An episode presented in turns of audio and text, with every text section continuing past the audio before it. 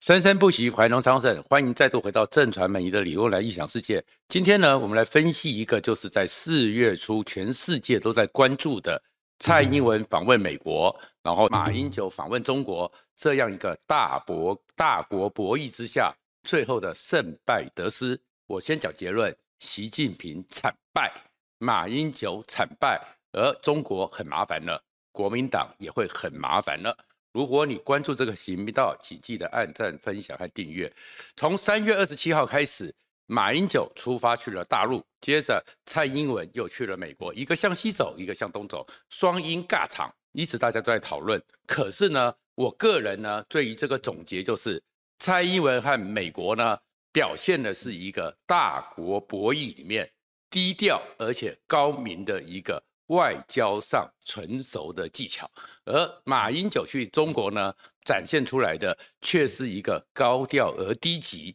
然后灰头土脸。为什么这样讲呢？首先呢，你会看到的是整个中国在整场这个状况里面面子摆不住，然后理直全失，所以他们接下来他们看到的就是面子工程，所谓的海联合海巡，他们的动六海巡舰。只敢在平潭岛那边绕来绕去，然后呢，山东舰已经在南海那边操演了好久。山东舰它不是核子动力航空母舰，它呢要回去整补，所以回去的时候呢，就特别的走我们台湾的东边，好像来威胁我们一下。但是呢，你也没有航空母舰战斗群，然后呢，就在我们的军机、美国的军机、美国的军舰、我们的军舰紧盯之下，也做不了什么事。然后呢，中国又说要去惩罚。要制裁萧美琴，去年也制裁过萧美琴了，今年再制裁一次，然后禁止萧美琴，禁止她的家人去大陆，要终身追诉。我想萧美琴哦，幸好是蛮有涵养的，她应该会笑出来。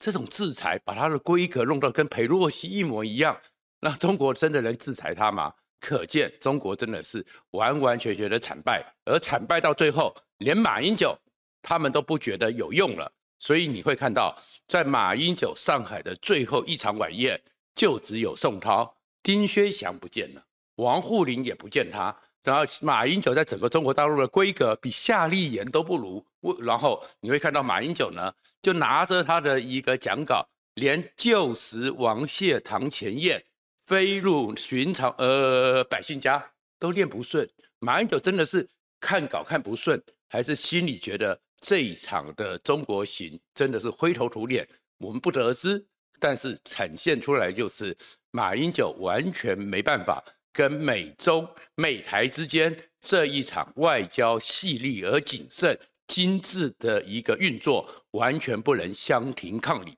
所以中国也知道，所以呢也不需要给马英九规格了。怎么讲呢？其实蔡英文这次去，我们当然会看到说，哎，谈了什么，谈了什么什么内容。可是里面有两个。真正的关键，这个关键里面就是台湾在国际上的地位确确实实提高了，国际关注了。首先，在雷根图书馆，蔡英文跟麦卡锡的见面，一百六十家，甚至后来说是两百家西方主流媒体大幅的报道，所以台湾在国际上的可见度再也不是亚细亚的孤儿，而是国际关注的一环。这是第一个状况，然后在这个情况里面呢，麦卡锡跟蔡英文两个人没有改变过去的惯例，只是共同的发表了一个记者说明会的一个声明而已。两个人呢，麦卡锡是直接用了台湾总统称呼蔡英文，然后呢，布林肯美国的国务卿，这是代表行政部门在北约外长会议的时候再度重申。台湾总统蔡英文过境美国是惯例，中国不要借故惹事，又是由行政部门定调，叫做台湾总统。过去也许美国的媒体，也许在后面的布景会用 President of Taiwan，但是由国会最高领导人、行政权国务卿直接讲出台湾总统，这代表了一个意义，以后。台湾的总统再过境美国的时候，管你是赖清德，管你是朱立伦，管你是郭台铭或者侯友谊，其实美国都已经定了一个惯例，以后就是台湾总统。然后刚刚为什么侯友宜会讲迟疑一下？因为我真的很难想象，在雷根图书馆前面麦卡锡这次站的是蔡英文，看着是朱立伦也蹭头，看着赖清德也称头，郭台铭也称头，但是想象到侯友宜的时候，他能够跟麦卡锡讲什么？读了心思乱嘛，所以有点迟疑。这是插话。再过来一件事情是，美国非常重要的表达了一个态度，而这个态度中国无从反驳。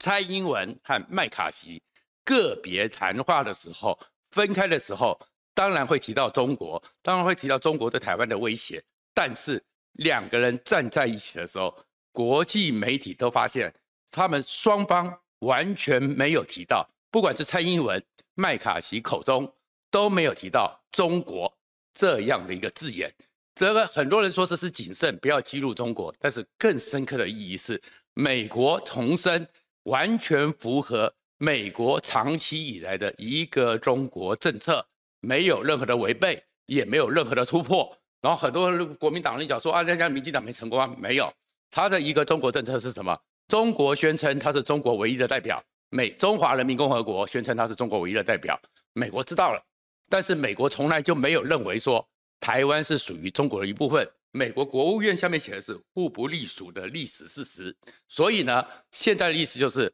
我麦卡锡跟你台湾蔡英文见面，我们两个交朋友，所以呢，那是我们两个人的事情。我们两个之间有很多恩恩怨怨，或是有很多的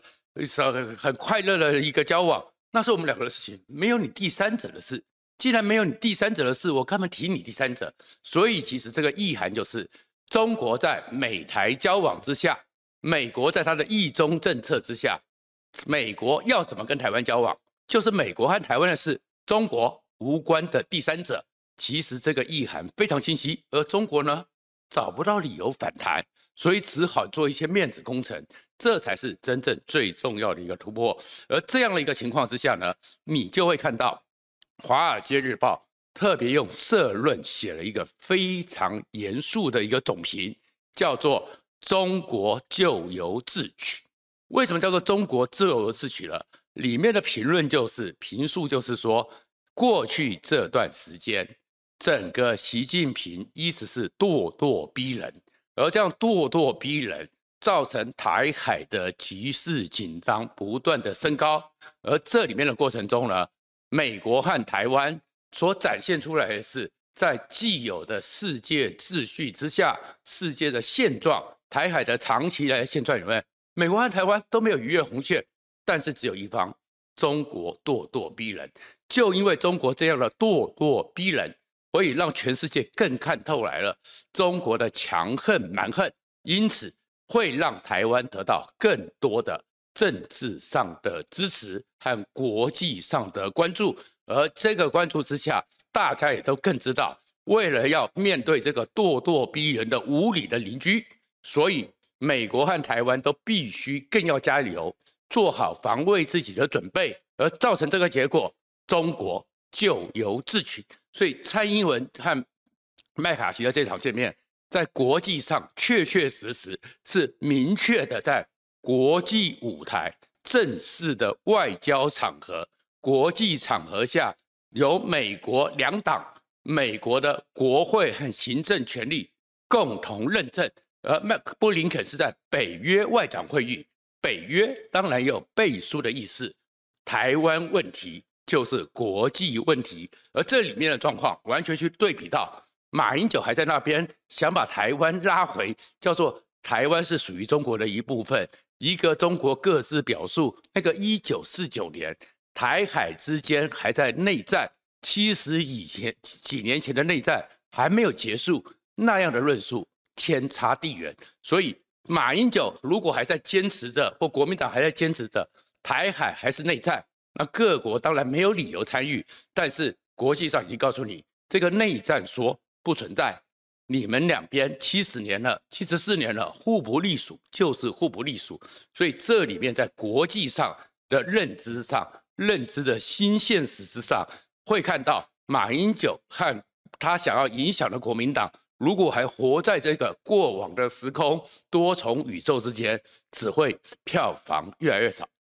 这是整个结局，我做了一个评论。那为什么造成这个结局？其实。美国和全世界是非常在乎这件事的，而整个台湾的一个成熟稳健的表现，全世界也是信赖的。怎么讲呢？麦卡锡当然有他的一个需求，尤其是十五次投票，他才能够当选议长，所以他当然呢就一开始就宣称，他要跟裴洛西一样，要来访问台湾。可是这个事情我们从去年就知道，这个对中国来讲那是极度的刺激，而这样一个极度刺激，如果麦卡锡又来了，那是不是造成台海的局势在全世界现在这个局势正在紧绷，正在整个俄乌战争造成了经济全世界继续受困？这样的情况之下，造成更复杂的形势呢，所以大家都很担心。CSIS 还特别呢举办了一个类似的线上和取专家的整个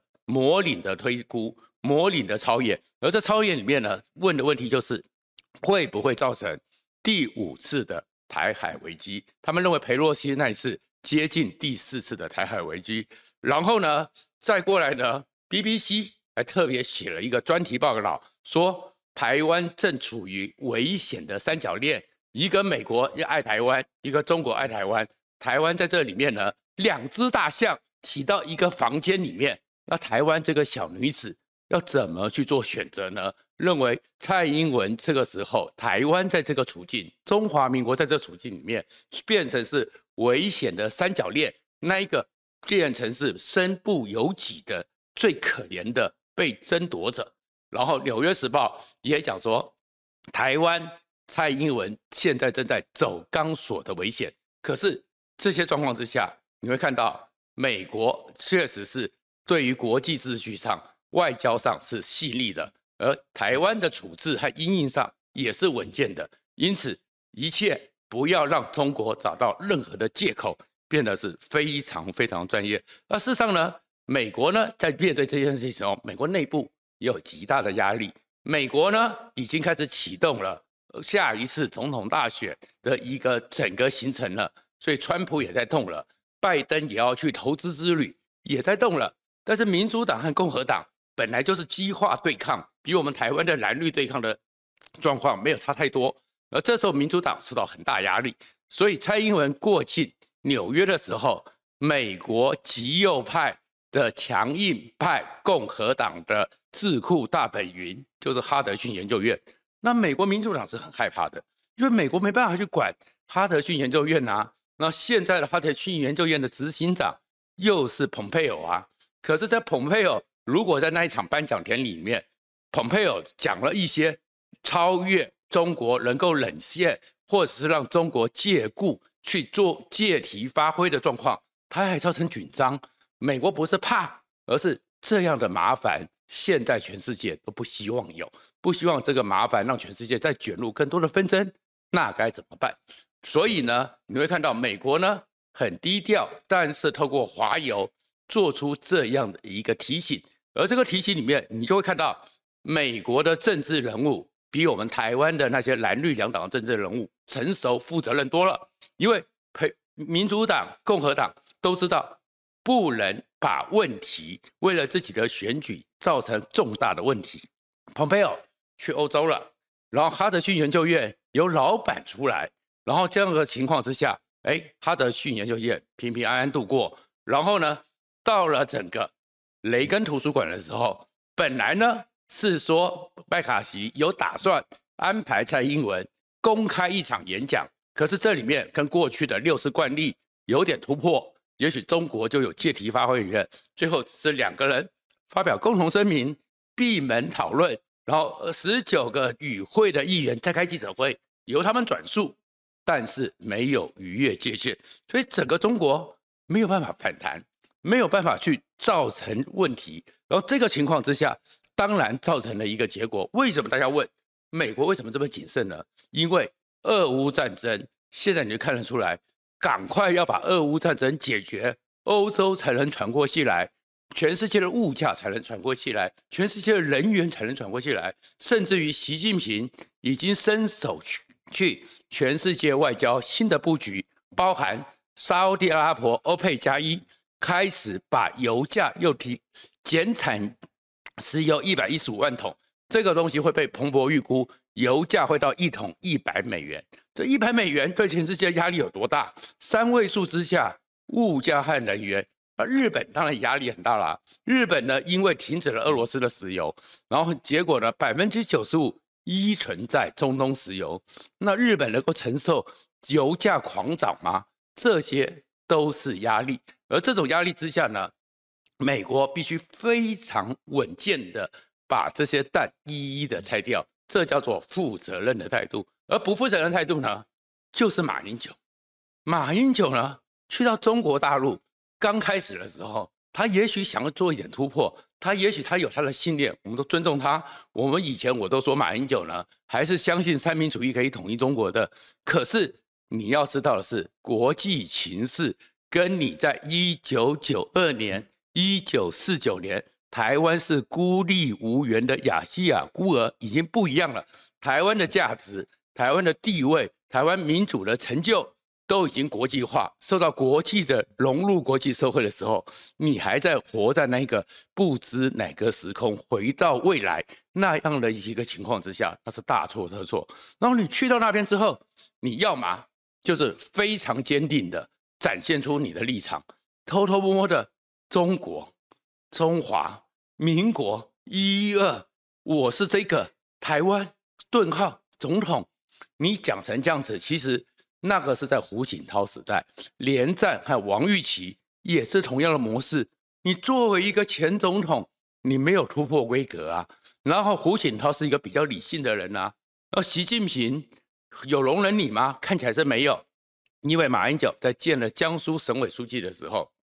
就台湾顿号总统，马上被中国人直接称他台湾地区前领导人。中国就是觉得打脸你马英九了。然后呢？后面你到了武汉的时候，临时变更你的行程，要你到武汉的防疫的那个单位去，去称赞中国的防疫，然后你竟然讲出那是对人类的贡献，难怪台湾人无法接受。然后中国就知道你马英九可以欺负，你马英九软弱，所以后面你就看到完全被中国牵着鼻子走。那你要见到湖北的省委书记的时候，你是一国总统哎。一国总统变成你做的样子，像小学生一样听训，人家是坐在太师椅上，你让台湾人看了有什么状况？结果你还洋洋得意，还透过所谓的前国民党的高层告诉媒体说，马英九已经帮国民党定锚了，重新让九二公司复活了。你要是害死国民党嘛？国民党现在侯友谊和的一个状况，能不能竞选，能不能胜选，都已经是大问题了。你马英九再来一个紧箍咒，你是要害死国民党吗？难怪朱立伦本来一直想要去美国访问一下的，现在暂缓甚至取消，因为马英九你简直是回在了一九四九，然后后面呢，你还在那边讲实话一点，低级的是什么？你这么高调的去，没有任何的突破，没有捍卫到。